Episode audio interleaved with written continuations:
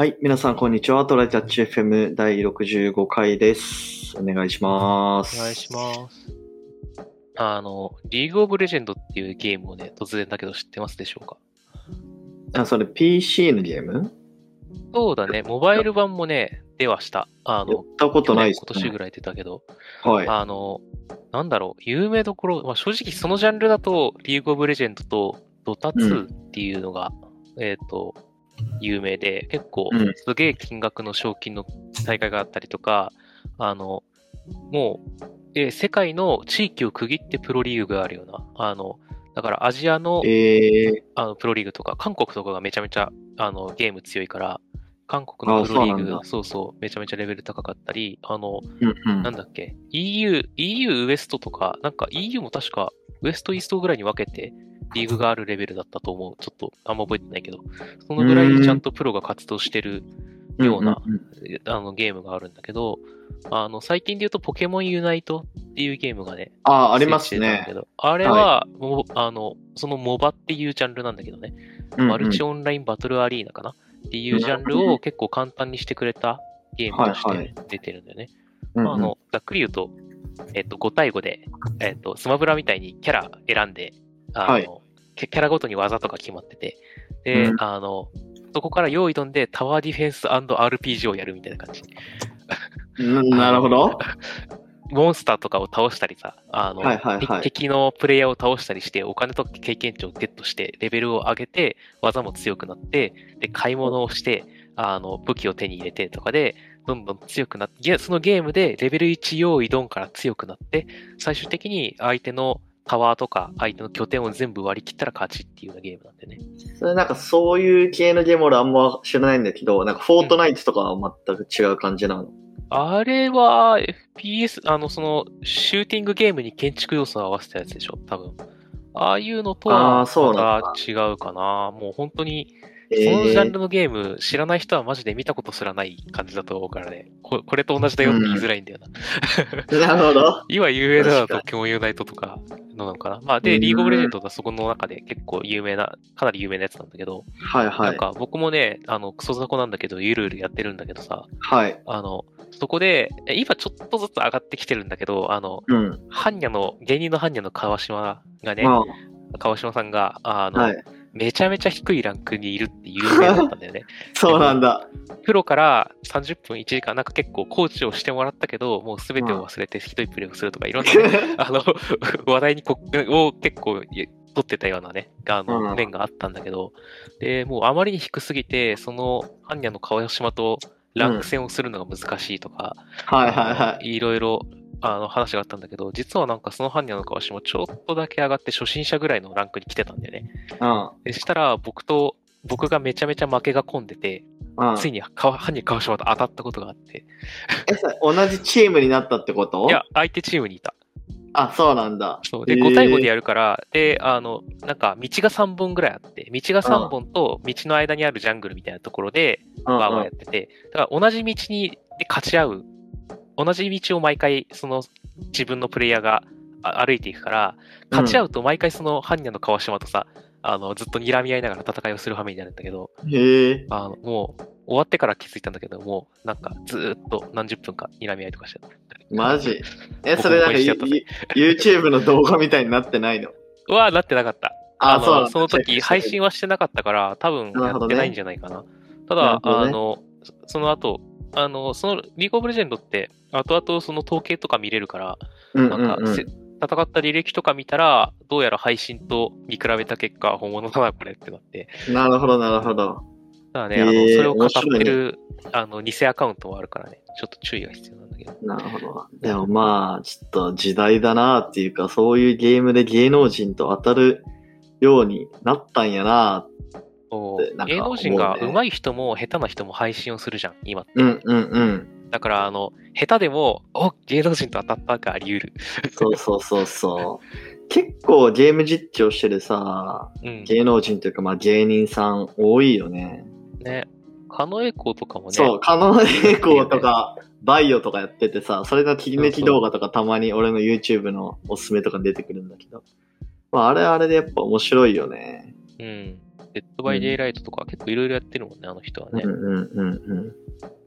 まあやっぱり、あのー吉本、ちょっと話揃えるけどさ、うん。吉本の給料が低いから、やっぱそういうところで稼いでいくみたいな、そういうこうトレンドがあるんじゃない？吉本芸人さんは。まあ、ちょテレビ一本だと厳しいところがあるだろうし、かといって今、そうね超巡業とかもできないし、やっぱり今まで YouTube はって言ってた人も、もう、あの、今は YouTube やった方がいいってなってる可能性はあるね。時代だな。時代だね。はい。じゃあ本題いきますか。はい。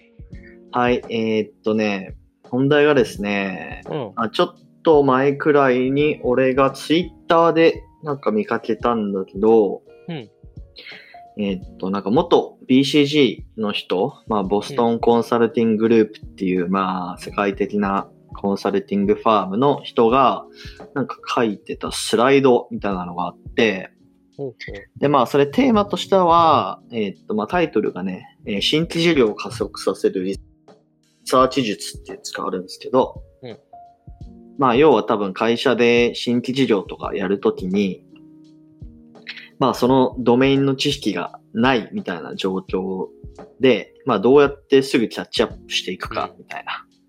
まあ、ゼロから新規事業を始めるときに、まあ、何から手をつければいいのとか、情報収集の効率を高めたいとか、海外の情報集めとか、えー、まあそういう、まあ課題ってあるよねっていうのがまずあって、でまあそういう時にどういう情報収集していくかみたいなところをちょっとスライドでね、これ何枚くらいあるんだろうな。多分、し50枚くらいのスライドがあって、まあ、これがね、なんか良かったんで、紹介しようかなっていう回です。そうね。新しい分野へのキャッチアップってやっぱりね、コンサルの仕事そのものみたいなところがあ醍る醐味というか。ね。ああ。で、えーっとね、ちょっとまあ見ていくと、まあちょっとコスタもこの、あの、あトライヘッチ FM の Notion にあるんで見てほしいんだけど、えーっと、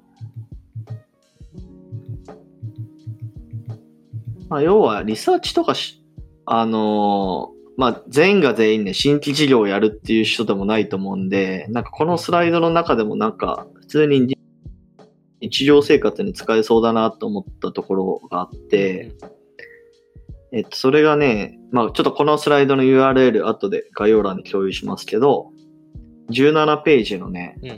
なんか専門情報一気読みっていうところあで、あ、はいはい、これね。どどれくらいの、どれくらいのこう、媒体で、どれくらいこう情報収集すれば良いかみたいなところは、まあ、ざくっとこう定義してて、えーっと、まあ、何々業界、何々のテーマについて知りたいなってなった時に、まあ、大型書店で書籍10冊買ってうん2日で読むっていうのが一つとうん、業界専門誌を1年分取り寄せて1日で読むっていうのと、ウェブで専門メディア記事10あ100本読むっていう。うんまあ、これくらい読めれば、まあ、ある程度キャッチアップしたことになるんじゃないでしょうか、みたいな書き方をしてるよね。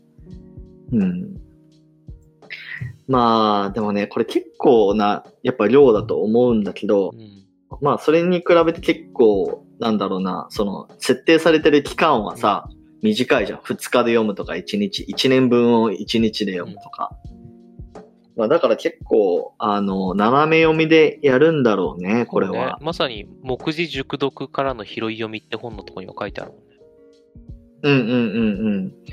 まあだからね、あの、1ページ1ページ読んでたら、あれだから、多分、その共通項を拾い上げるというか、まあこの本でも同じようなこと言ってるな、みたいなところを発見していくっていうのが、まあ大事なんだろうね。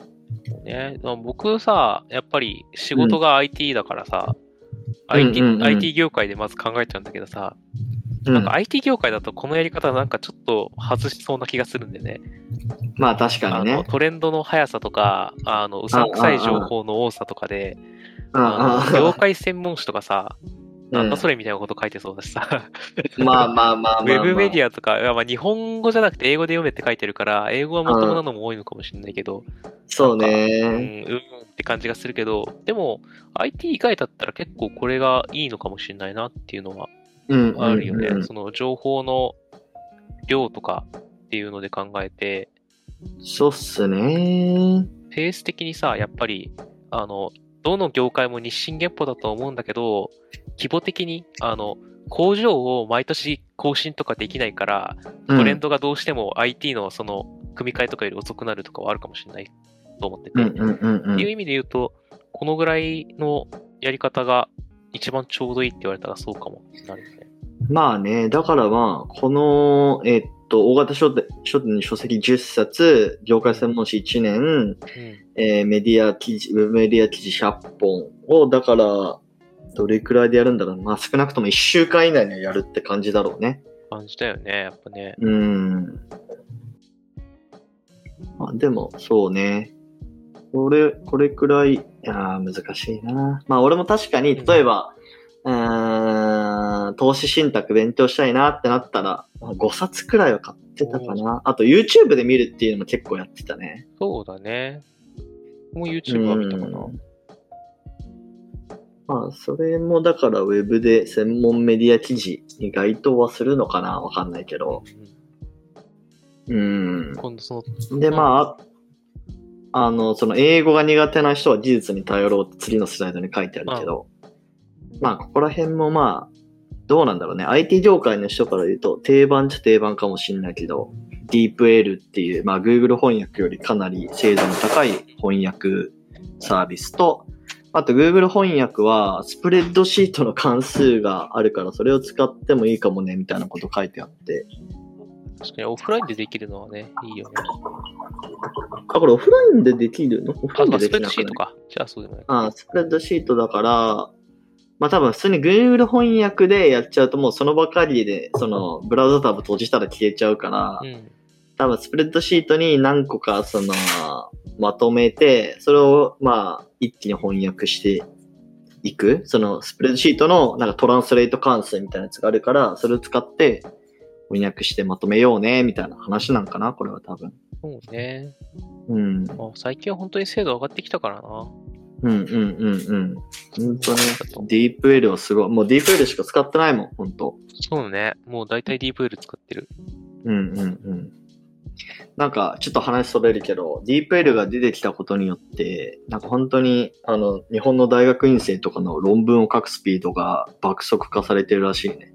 あー、やっぱそうなんや。うん。そうね、うんなんか結構ちゃんとした英文出してくるし、あの、論文の英語とか入れても、ちゃんとした論文っぽい日本語で、割と正しい単語で出てくるんだよね。あら、なんかね、そう、だからそれディープ L だけだとちょっとあれかもしんないから、うんなん。かね、確か、日本語でディープ L にかけて、それ出てきた英語をまた日本語化して、で、その時になんかちょっと違和感ないかみたいなチェックをして、あ違和感あるとこだけちょっと調整してみたいな形でなんかやってるみたいなのを聞いた気がする。ー、でも言うてさ、多少の英語力があれば、あの、うんうん日本語から英語に直したときに、英語ここ直さなきゃとかさ、うんうん英語から日本語に直したときに、あ、これきっとここが間違ってんだなとかは、あるそうね。程度わかるじゃん。ああああそれぐらいができる人にとっては、もう、ほぼ問題ないものとして、そうだね。論文とか、あの、一、一行、一列分というかさ、はいはいはい。バッとコピってドバーンって貼ったらさ、あうんあ、意味が通るって思いながら読んだりするもんね。そうだね。すごいよ、これは。うんそんな感じですかね。まあ、なので、俺もちょっとね、ここの、まあ、17ページの、ね、どれくらいキャッチアップすればいいのかっていうところが、やっぱ一番印象に残ってるけど、まあ、次からなんか新しい何か勉強するときには、ちょっとここを参考にというか、この、あのーインプット量をベンチマークにちょっとやりたいかなと思った。そうだね。なんか、これぐらいできるようになりたいとか、もうこの業界のことをこのぐらい知りたいって思った時に、うんやるにはうん、なんか、い指標が欲しいし、これ良さそうだよね。なんか最近、あれなんだよね、サプリメントとかすごい気になってるんだよね。ああ、はいはい。うんネイチャーメイドとかのやつね。まあまあまあ、定番どころで言うとね。うん。うんよく知るまあまあ、サプリメン。トっていうか、まあ、まあもっと、なんだろう、広い意味で言うと、メンズ美容とか、そこら辺ああ、なるほうど。ん。まあ確実にやっぱ今後5年10年来そうなジャンルじゃないですか。そうだね。うん。まあ今でもちょっと来てる感あるけど、うん。まあだからその中の、まあ、一つとしてサプリメントとか、まあ要はあれって、ちょっと、その、ね、アカデミックな話というか、どういう、なんだろう、成分があってとかっていうところもちょっと勉強しないといけないじゃない？うん。うん。だからちょっとね、いろいろ本も買買いつつちょっと勉強してみたいなと思ってた矢先、このなんか記事、記事というかスライドを見つけたから、ちょっそと、うだね。うん、実際、やっぱり興味があるものが出てきて、それ、よし、じゃあこれ知りたいからいろいろ調べようってなるのって結構楽しいことだからさ、うんうんうん。なんかずっとやっていきたいなとは思ってるし、うんうん、こういうなんか自分なり、こういうのをもとに自分なりの調べるときはこう、こういう方法でここまでやるみたいなのをそうそうそうそう。持ちたいよね。あ、なんかいつまで経ってもさ、俺って本当に知識ついてんのかみたいな、なんか永遠に調べがちみたいなことってまうんああるじゃない。あだからちょっとねこれがあると助かるかなっていう感じがしたという全体話像が見えてるかもって思えるやつねそうそうそうそいい話ですね、これは。う。はい。はい。まあなのでちょっと、あの、これ概要欄共有しておきますんで、興味ある方見てみてください。っていう感じで。はい。はい今日はこんな感じで終わりましょうか。はい。はい。じゃあありがとうございました。ありがとうございました。またね。